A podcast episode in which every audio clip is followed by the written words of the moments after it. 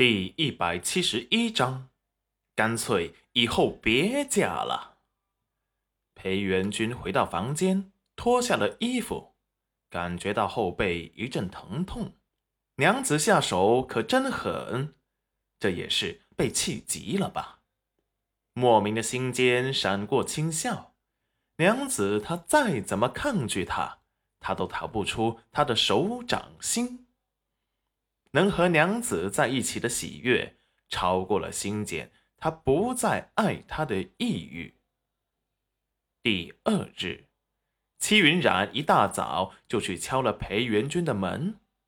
裴元君有些意外和惊喜，还以为他昨日说了那些话，娘子会躲着他呢。戚云染心头闪过冷笑，他为什么要躲？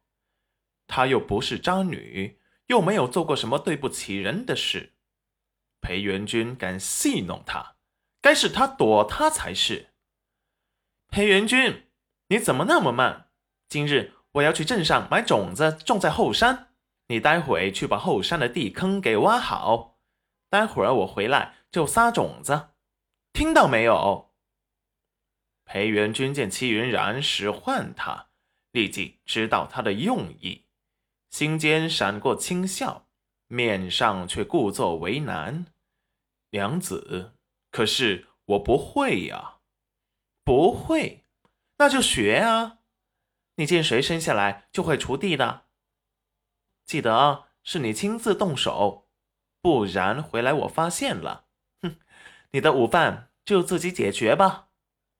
裴元君委屈道：“可是娘子。”我早膳都还没吃啊！齐云染眼中闪过坏笑。早膳没用，自己做啊！锅摆在那里呢。说完，一身神清气爽的带着小景轩走了。他决定今日去镇上带小景轩下馆子。裴元君吃什么，关他什么事？裴元君，你等着接招吧。刘叔今日来的比较早，早就在此等候了。看着戚云染和小景轩过来，立即让他坐了上去。这时，裴小丫和裴文文突然气喘吁吁的结伴而来，两人打量一下牛车，见牛车上没有裴元君。两人对视一眼，裴大哥没去，他们有机会了。刘叔见这两个坑过他的死妮子，没什么好感。你们要不要坐车？不坐就走开点，别耽搁我做生意。不过坐车前先把车钱给了。裴文文和裴小丫脸色一黑。只听裴文文道：“嗯呸！谁想坐你的车了？一个破牛车，还真以为自己要上天不成？”刘叔快被裴文文给气死了。呃，你们两个死妮子，哎，可真是不知悔改呀！都这把年纪，不知道嫁出去会祸害了哪两户人家。既然你娘不把你们教好，干脆啊！以后就别嫁了，就在家中做老姑子吧。说完，坐上牛车，一挥赶牛鞭，牛车就跑了起来，留下了裴文文和裴小丫的唾骂声。刘叔，那些人不值得你生气。哎呀，那两丫头没有一点规矩，也不知道他娘是怎么教的。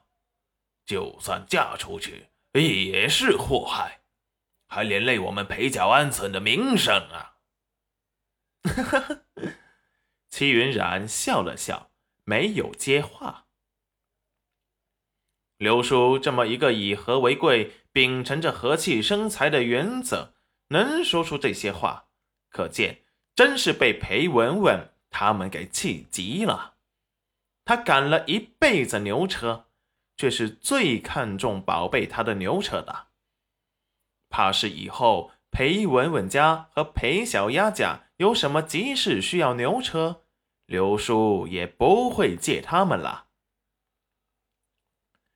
一路上也上了些人，很快牛车便载满了人，大家互相打了招呼，便东家长西家短的聊了起来。